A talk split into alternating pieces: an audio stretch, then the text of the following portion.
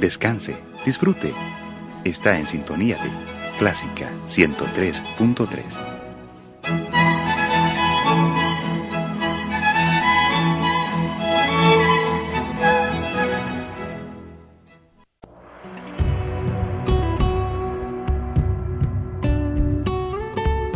Siempre con usted, Radio Clásica 103.3.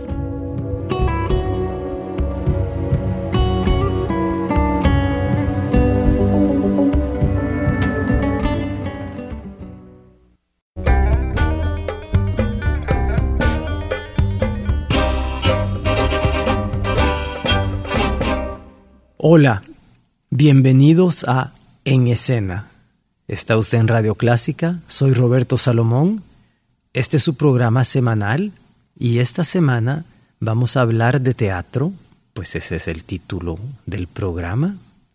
En Escena, hablemos de teatro y estoy con Fernando Rodríguez porque en el Teatro Luis Poma estamos volviendo a estrenar ya por octava temporada, o sea, séptimo año, estamos haciendo la obra El Cavernícola de Rob Becker, que es el unipersonal más largo en la historia del eh, teatro o del teatro norteamericano o del teatro mundial o de los unipersonales, pero es una obra que está actuada en 38 países simultáneamente es una obra que tiene un éxito rotundo y como digo siempre, más que una obra de teatro, es un fenómeno social. Bienvenido, Fernando. Gracias, un gusto estar acá en su programa. Este programa va a ser un poco difícil porque como Fernando y yo trabajamos juntos, entonces, como le digo yo, estamos del mismo lado de la valla, así que tenemos eh, que tener cuidado de criticarnos un poco nosotros mismos y no ser autoensalzarnos. ya regresamos.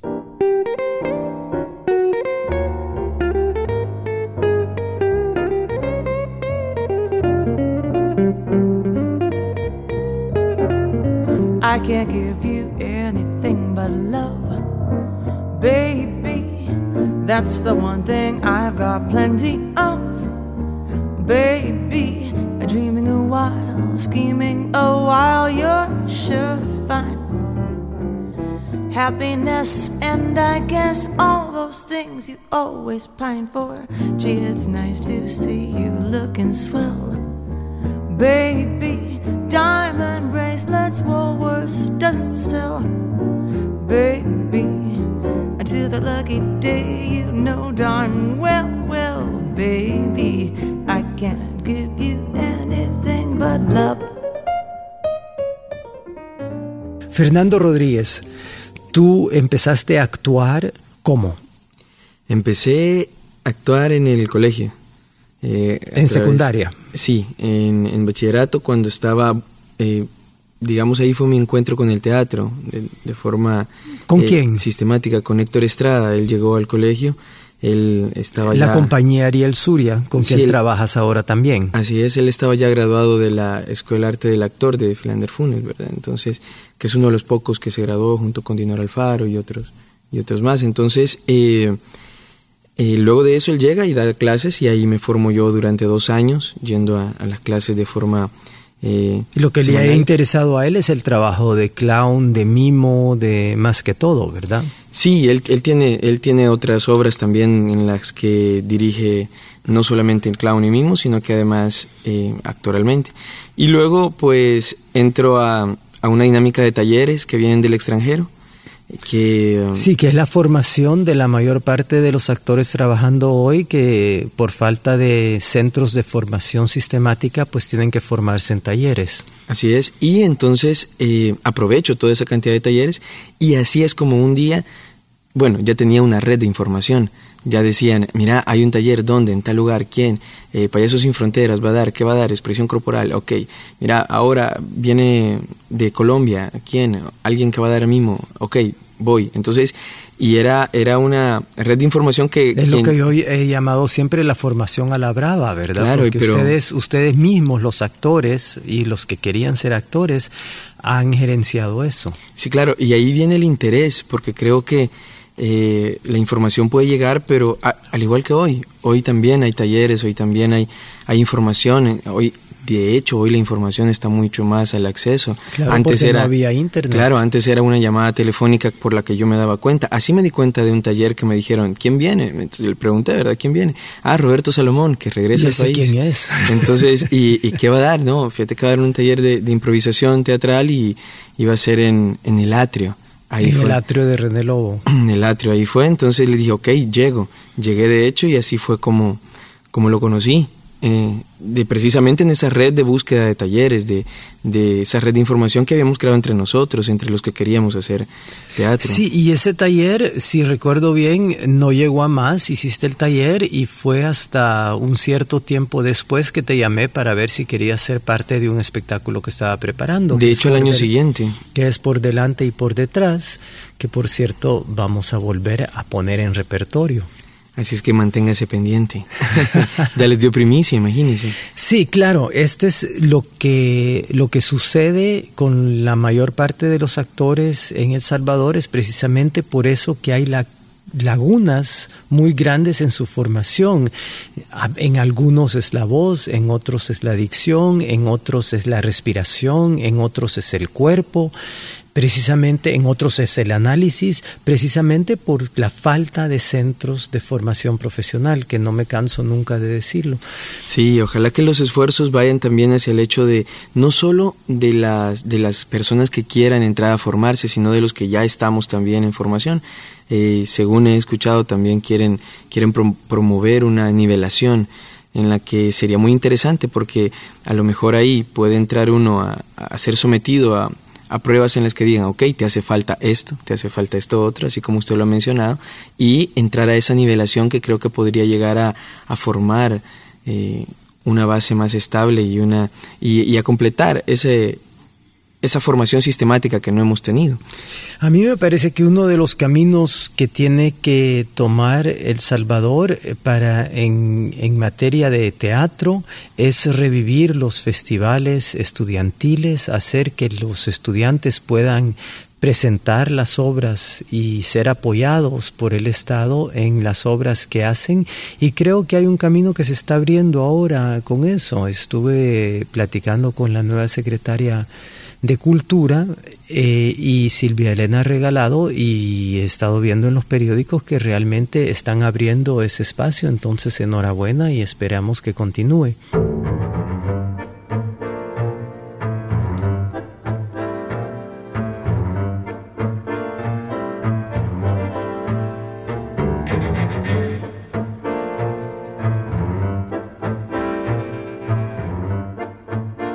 Hablemos un poco del cavernícola. El cavernícola es este fenómeno social, es este unipersonal. Un unipersonal no es un monólogo. Un unipersonal es un texto para una sola persona, pero que se mantiene en su totalidad en solitario. Mientras que un monólogo es una sección de una obra en que un personaje, ya sea Hamlet o cualquier personaje menor, se dirige ya sea a su espíritu, a su a una persona ausente o al público mismo con una idea central que se va a desarrollar por ese momento. Entonces, este unipersonal cuenta una historia bastante simple que es los hombres son de Marte y las mujeres son de Venus. ¿Tú lo ves así? Así es, de hecho, el, el estudio que hace eh, Becker es para, para reunir estas características que son bastante comunes, que a lo mejor cuando las vivimos no las notamos, pero yo creo que la, cualidad de, que, tiene este, este monólogo, bueno, este unipersonal, es el hecho que eh, reúne exactamente la observación puntual, o sea, son cosas muy, muy dirigidas de tal forma, y dirigidas y compuestas, porque de tal forma que la gente se va... a hace sonar como una cosa muy seria, pero es un, es un unipersonal cómico, totalmente. o sea, la gente se ríe de principio a fin. Es más, nos han pedido de ciertos estudios de grabar la risa del público para utilizarla en otros medios. Así es, y es eso, y es porque está, como está muy dirigida, Entonces la gente eh, detona esa risa en la gente, detona la identificación y al sentirse identificados la gente va siguiendo la historia de este personaje que está que trae a escena a otros personajes, porque a pesar de que está solo, el cavernícola está ahí solo, él, él trae a la esposa, trae a los amigos, a las amigas de la esposa. Sí, te toca interpretar mucho, a muchos personajes. Sí, y eh, eso también va creando toda la historia y es, y es bonito ver cómo la gente se identifica y cómo la gente le va tomando cariño, se la repiten. Y eso ha pasado ya durante estas ocho temporadas, eh, nada menos ayer que iniciamos el eh, la, la, octava temporada gente decía, mire, yo ya la he visto por cinco veces, yo ya la he visto por seis veces, yo vengo a repetírmela. Pero es porque la gente se siente totalmente identificada. Y es curioso porque, bueno, en la adaptación que le hicimos juntos, eh, siempre le estamos poniendo eh, frasecitas que tienen que ver con algo cotidiano del Salvador, ¿verdad?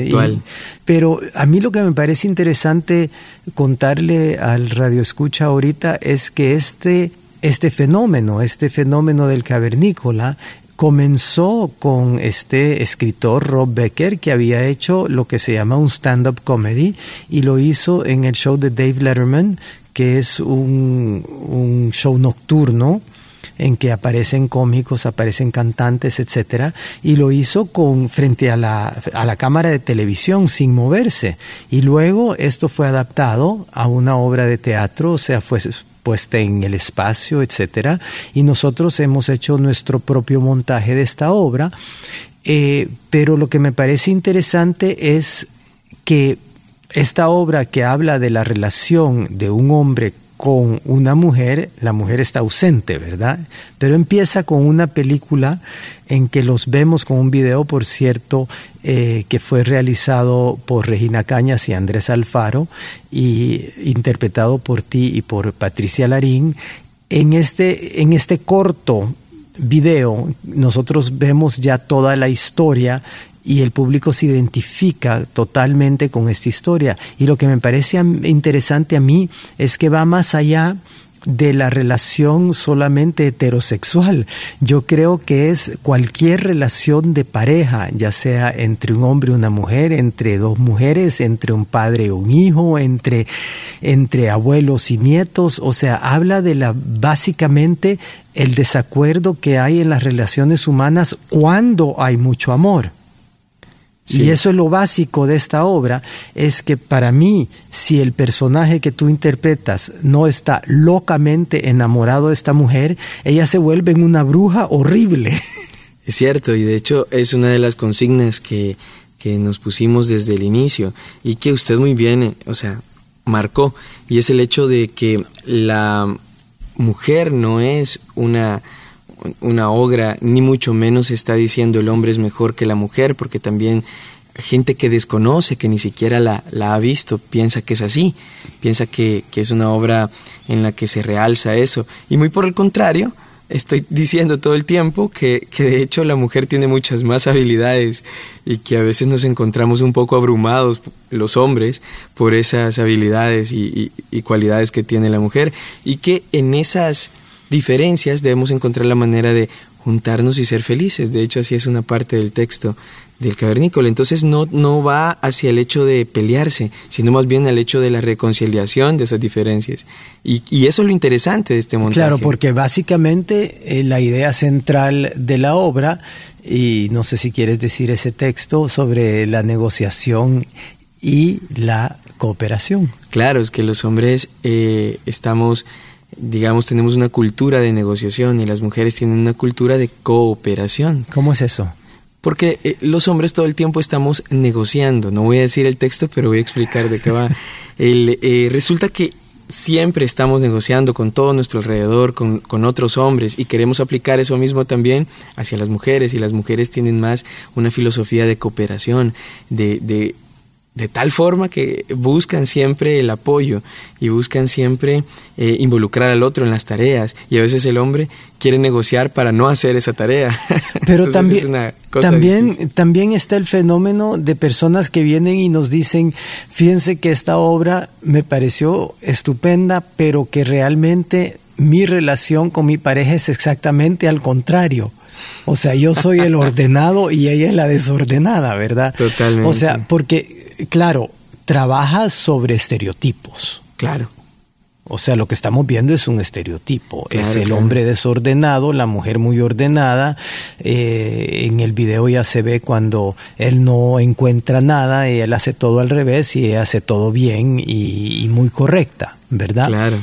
Pero, pero al mismo tiempo esto puede ser, esto puede ser eh, Al revés. revés- al revés. Sí, esto pu- y ha pasado. Hay gente que me dice, no, hombre, pero mire, aquí la cavernícola es ella, me han, me han dicho hasta hombres. Y, y, eh, O sea, eso hablando de su propia, hab- hablando de su propia pareja. Hablando de su propia esposa.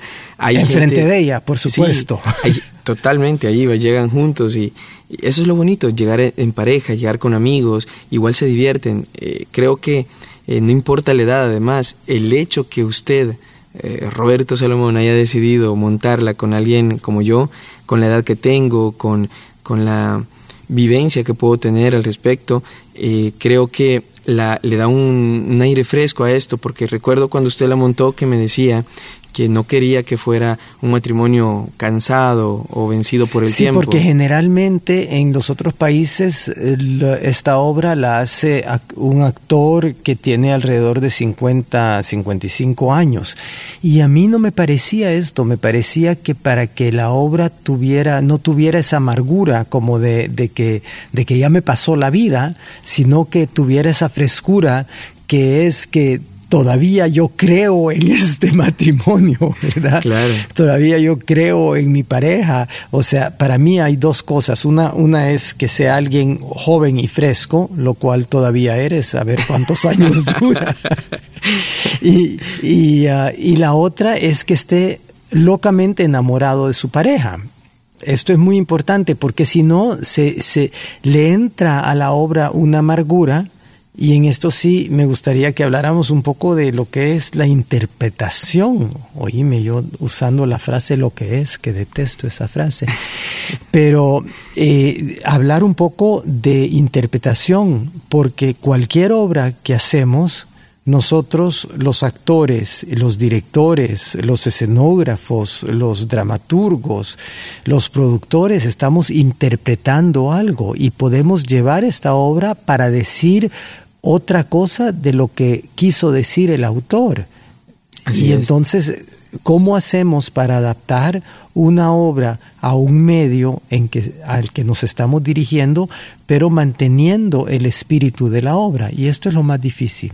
De hecho, eso fue uno de los grandes retos y el reto planteado también era eh, eh, darle esa frescura que creo que se logra a partir de la confianza en que, en que usted deposita en mí y que yo deposito en usted también, porque cuando lo hablamos, cuando lo platicamos, en los primeros encuentros, en la primera lectura y todo esto, eh, constantemente la consigna parecía que sea fresca, que él esté enamorado locamente de ella, que, que, que no sea una cosa cansada, que él no esté reclamándole, que, que definitivamente la gente se identifique con eso. Entonces esa consigna nos acompaña durante todo el montaje y eh, logramos eso. Y recuerdo también una frase muy importante que, que yo le dije, mire, ¿y usted cree que esto va a funcionar así? Con, con, porque ya tenía yo la información, bueno, en el 2009 que las montamos, justo un año anterior, en el 2008, había sido premiada en Estados Unidos y en Broadway como uno de los monólogos de más larga duración y,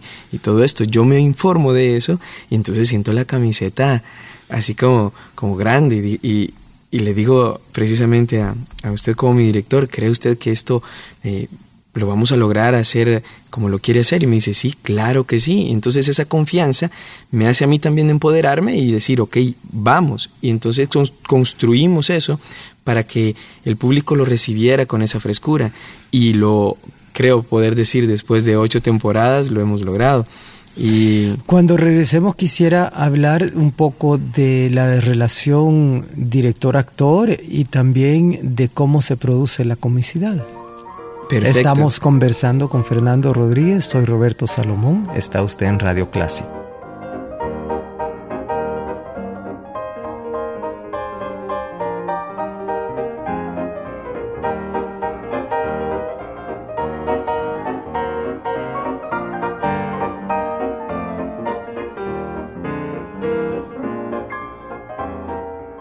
La relación director-actor.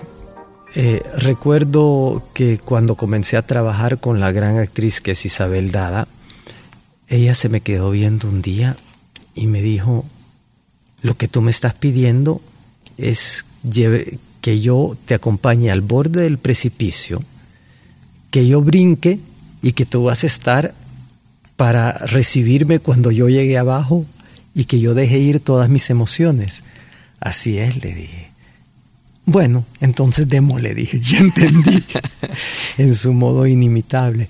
Pero esto quiere decir que tiene que haber una relación de confianza completa entre un director y un actor o una actriz para una directora, ¿verdad? Por supuesto.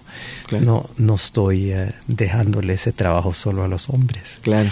Eh, para que funcione la magia que queremos crear en escena. Yo siempre digo que el, el, trabajo del director es tan difícil que si no tiene la confianza de los actores, si uno tiene que comprobar que lo que uno está diciendo es válido y si hay una desconfianza de parte del actor, entonces mejor que trabaje con otra persona o yo trabajar con otro actor. Correcto, de hecho, eh, esa confianza va a un punto del desconocimiento también, porque eh, como actores a veces no tenemos el dibujo completo. Entonces vemos la parte que se está montando a pesar de conocer toda la obra, pero no, no vemos completamente armada la, la obra como ya la ve el director en su cabeza. Claro. No creas, no creas. No, no, claro, a eso, a eso voy también. Creo que también el director, dependiendo del estilo de dirección, puede permitir al actor y puede apoyarse del actor para la construcción misma. Hay directores que tienen toda la obra pensada, ¿verdad? Cuando yo pienso en el cine, Alfred Hitchcock, que, tenía cada plano claro de lo que quería, entonces él consideraba, y además lo dijo varias veces, que los actores eran como, como semovientes, como vacas que él podía poner aquí o allá, que no era importante que lo que él quería ya lo tenía claro en su cabeza. Pero yo creo que esta es una excepción muy grande. Yo creo, además es en el cine, yo creo que en el teatro la mayor parte de los directores pues sabemos una idea clara de lo que queremos, pero si no utilizamos lo que cada actor nos trae y lo que cada actor crea, no vamos a tener un producto terminado que le hable al actor lo suficiente para que el actor se lo comunique al público. Así es, y en eso creo que coincidimos, porque usted es ese tipo de director en el que eh, se apoya también, eh, escucha al actor y muchas veces lo dice, a usted no le gusta andar moviendo vacas, sino que sean actores propositivos. No es que si voy a dirigir tránsito, mejor voy a hacerlo en una esquina de San Salvador, ¿verdad? Porque hay mucha gente que solo les quiere que les digan por dónde van a pasar, ¿verdad? ¿Y a dónde me pongo? Y yo qué sé. Exacto. Y ahí viene la otra parte, la propuesta del actor. El actor además no solo propone eh, el movimiento físico, sino además eh, la emoción y la intensidad de esta emoción de acuerdo a lo que él lo ve y, el, y entonces van encontrando ese punto medio con el director. A veces eh, el director ve que esa emoción podría ir más suave o cambiar la emoción de ese texto, porque esa es otra cosa. Pero eh, Pero muchos directores están enamorados de un texto y por eso lo quieren montar, pero tienen una idea demasiado, demasiado fija de cómo quisieran que se dijera. Y yo siempre digo que el cómo se dice algo, eso depende totalmente del actor, no depende del director. El director le va a decir qué es lo que quiere que haga el actor. Pero muchos directores, y esto me, lo ha contado Andrés Gutfreund también, que ha trabajado mucho en cine en Estados Unidos, los directores de cine sobre todo están tan enamorados de la técnica hoy día, con todos los avances técnicos que ha tenido eh, el, cine, y, y, todos los medios de comunicación, que ya no saben cómo hablarle a un ser humano. Claro, al actor. Y el actor hasta prueba de lo contrario es un ser humano. sí, y eso creo que es muy importante. Se debe saber decirle al actor qué es lo que se espera de tal escena para que entonces esa interpretación también pase por el cuerpo del actor y ese proceso sea devuelto con una emoción que el actor también desde su cosecha eh, propone. Entonces creo que eh, ahí va esa, esa comunión y esa digamos, complicidad de ambos, del director y del actor, o de la directora y la actriz también. Y, si, y si un actor no está convencido y feliz de lo que está haciendo en escena, el público lo va a sentir inmediatamente. Se ve. Y es impresionante, no, nunca hagamos al público ignorante o tonto. Eso creo que eh, es un irrespeto total hacia la gente que viene a vernos porque la gente tiene ya también un, eh, digamos, espera cosas, va siguiendo una historia, va creyendo en nosotros y cuando nota algo que no está bien colocado, lo siente. Después lo dicen, lo expresan. Mira, yo sentí que fulano o mengano o, tal vez ella o él, eh, sentí que en tal momento como que no estaba ahí. Y, a su forma de decirlo quizá o con, su, o con sus palabras, pueden expresar claramente que algo no estaba bien. Aunque, nos, aunque el público no lo sepa analizar, nunca se equivoca y siempre lo siente. Así es.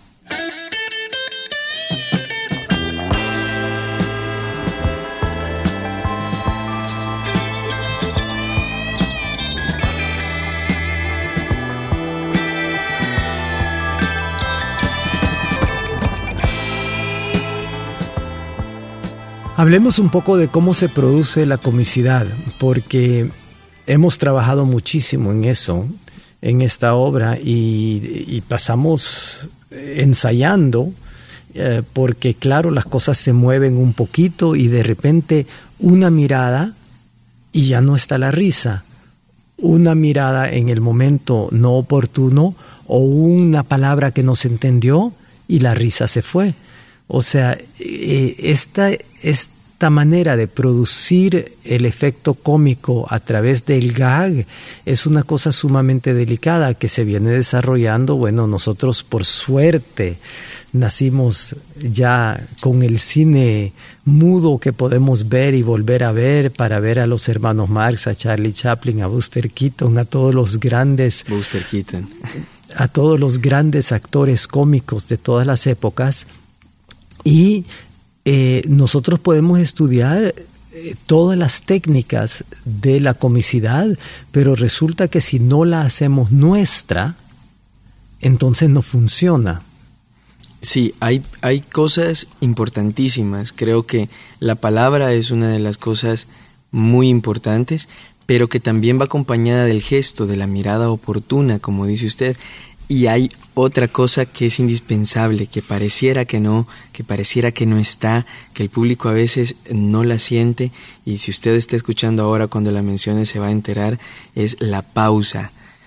Hay pausas antes de una palabra que son necesarias o a veces después de una palabra acompañada de un gesto que es la que produce, la que genera esa, esa comicidad y, la que detona la risa. Entonces, es, una, es, un, es un tejer bien delicado, pero que debe ser pensado todavía después de, siete años que tenemos de hacer esta obra, hay dos momentos en la obra que a mí me parecen que deberían de suscitar una risa y no lo hacen. Y hemos probado miles de maneras de hacerlo. Digo, bueno, quizás la pausa tiene que venir antes de la palabra o la mirada, el gesto antes del otro. Y, y todavía no lo encontramos, todavía estamos buscando eh, y no es que el texto sea tan perfecto, o sea, no es eso, es que uno no encuentra la manera de hacer que el público que tiene frente a la obra reaccione como uno quiere que reaccione.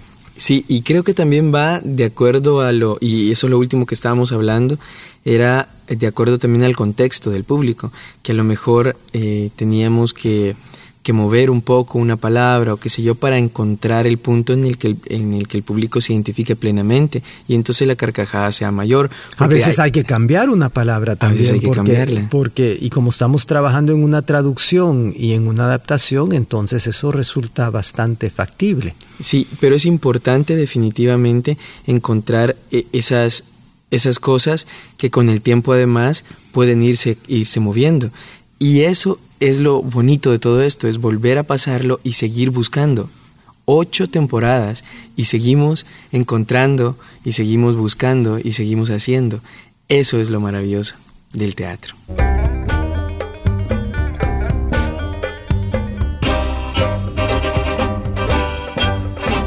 El Cavernícola en cartelera en el Teatro Luis Poma hasta el 31 de julio. No se la pierda.